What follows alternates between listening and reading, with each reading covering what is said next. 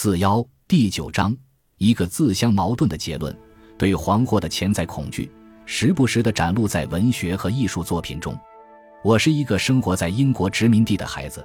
读过当时流行的傅满洲系列小说，这些小说给我留下了深刻的印象。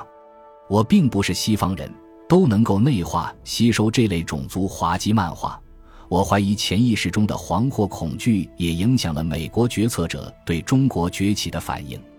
这是对中美关系前景感到悲观的另一个原因。即使大多数美国人会抗议，说他们的外交政策中没有种族主义的影子，但是许多亚洲人会同意我的观点。尽管悲观的理由很充分，但人们也可以找到同样充分的乐观理由。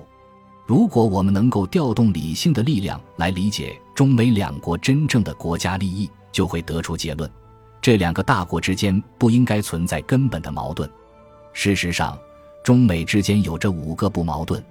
如果两国政府中明智的思考占据上风，他们应该反思并强调这五个根本上的不矛盾。西方语境中很少使用“不矛盾”这个词，西方人的思维习惯了黑白分明，一方是对的，另一方是错的。中国人的思维却不同，黑与白都可能是对的。这种二元论的思维模式在阴阳概念中得到了最佳体现。在西方人的世界观中，只有阴或阳一方是正确的；在中国人的世界观中，阴和阳都可能是正确的。要想清楚解释阴和阳的关系很困难。南洋理工大学的黄海教授做过尝试，他写道：“阴阳思想反映了一种试图解释关系和变化的辩证逻辑。”透过现象看本质，阴和阳只不过是捕捉自然界二元性感知的标签：黑暗与光明，柔软与坚硬，女性与男性。因而，阴阳学说是一种对世界的整体观，认为所有实体都是宇宙整体的一部分，这些实体无法脱离与其他实体的关系而独立存在。二元论意味着，像光明这种属性，只有相对于黑暗才有意义。就像美相对于丑一样，他补充道：“最基本的原则之一是阴和阳相互对立，却又相互依存。持此二元论观点，我们就有可能看到中国和美国之间的五个根本上的不矛盾。第一，两国的根本利益不矛盾，这两个社会的根本国家利益都是改善国民的福祉。”一八零九年三月，托马斯·杰斐逊在卸任美国总统时写道。一个好政府首要且唯一合法的目标是关心人民的生命和幸福，而不是破坏他们。马丁·沃尔夫注意到这一观点，询问道：“如何衡量幸福呢？是什么增进了幸福？”沃尔夫说：“这些都是古老的问题。西方的功利主义哲学家，包括杰里米·边沁在内，早就提出了这种问题。好消息是。”当代功利主义哲学家已经接受了衡量幸福的挑战，例如，伦敦经济学院教授理查德·莱亚德在合著作品《幸福的起源》中说：“人们自我报告的生活满意度可以作为衡量幸福的一个良好指标。”鉴于此，莱亚德声称，幸福感最终将被完全接受为评估社会政策的标准方法。如果我们可以衡量和增进幸福感，那么就可以关注提升幸福感的政策。我们还可以决定在国家预算中哪些项目应该获得优先考虑，是国内投资还是国防支出。美国比中国富裕得多，美国的名义人均收入是六十二六百四十一美元，是中国的九七百七十一美元的六倍多。美国虽然更富有，但人民的福祉，尤其是底层百分之五十人民的福祉。在近几十年里不断恶化，有一个事实不容辩驳：自从九百一十一事件以来，美国在中东战争中浪费了近五万亿美元。布朗大学沃森国际问题研究所的报告称，加上这些开支和国会对二零一七财年的要求，美国联邦政府已经在九百一十一事件后的战争中花费了大约四点八万亿美元。此外，如果美国不改变支付战争费用的方式，那么到二零五三年，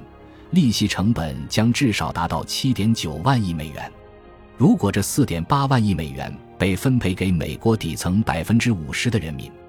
那么每个公民将拿到大约二点九万美元。如果把这个数字与二十三的美国家庭连五百美元的紧急现金都筹措不来放到一起，就能清楚地看到，把人民的福祉放在首位符合美国的国家利益。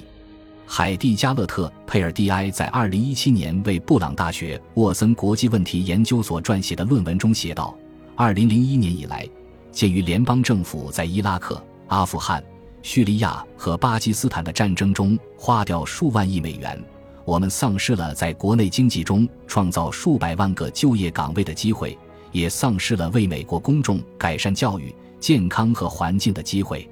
在同等支出水平下，教育和医疗保健创造的就业机会是国防部的两倍多，清洁能源和基础设施创造的就业机会则会多出百分之四十。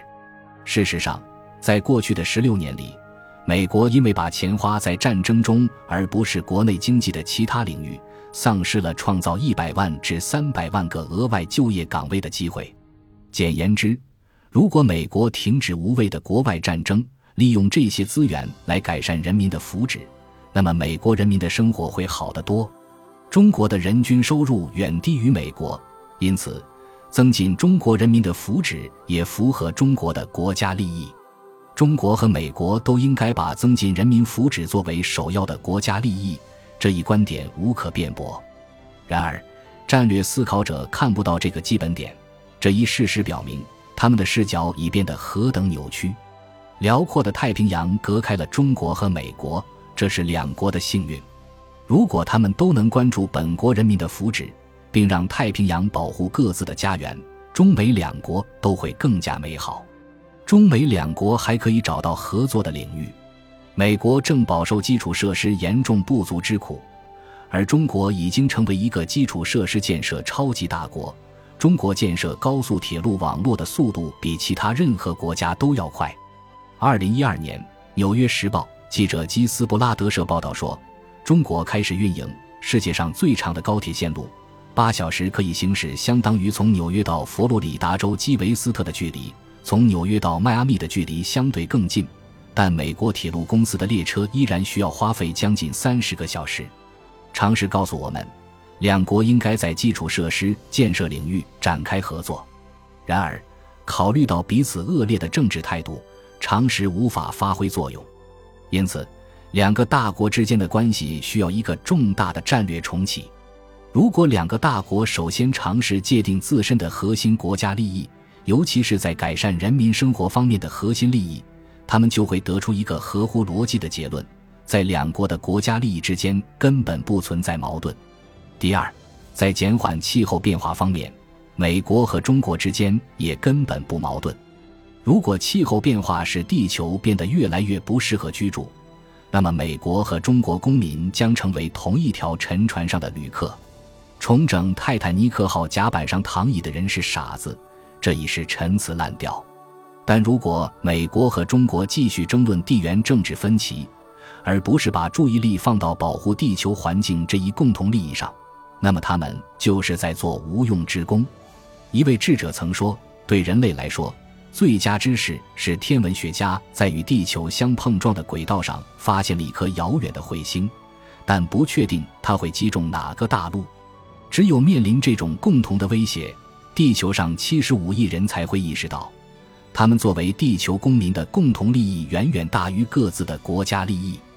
尤瓦尔·赫拉利在《人类简史》中描绘了一个简单的事实：今天几乎所有人类都接受同一套地缘政治体系，使用同样的经济制度，采用一样的法律制度，也接受同样的科学体系。全球文化虽然单一，但却非同质。但不论如何，他们彼此都密切相关。而且会以许多不同方式相互影响，虽然会有各种争斗，但他们争辩用的是同一套概念，战斗用的是同一套武器。今天，伊朗和美国虽然针锋相对、剑拔弩张，但他们讲的都是民族国家、资本主义经济、国际权力以及和物理学这套语言。我们唯一的一具星球正面临着巨大的危险，我们应该关注彼此的差异还是相似之处。人类被认为是地球上最聪明的物种，这是我们成为世界上优势物种的显著原因。然而，最聪明的物种现在正以一种自杀的方式行动，允许气候环境继续恶化，而不采取共同行动来逆转它。我们还在争论哪些国家该受到指责。杰出的美国前驻印度大使罗伯特·布莱克威尔正确地指出，当今中国产生的碳排放量约占全球的百分之二十八，美国仅占约百分之十五。另一个事实是。正在发生的全球气候变暖不单单是当前温室气体排放造成的，也是由西方国家自使用煤炭当作燃料的工业革命以来排放的温室气体存量造成的，尤其是二氧化碳的存量。图九点一记录了主要国家和地区的累计二氧化碳排放量，可见中国的排放量远远低于美国和欧盟。简言之。所有工业化国家都需要为自己的行为承担责任，携手努力，以减轻进一步的环境破坏。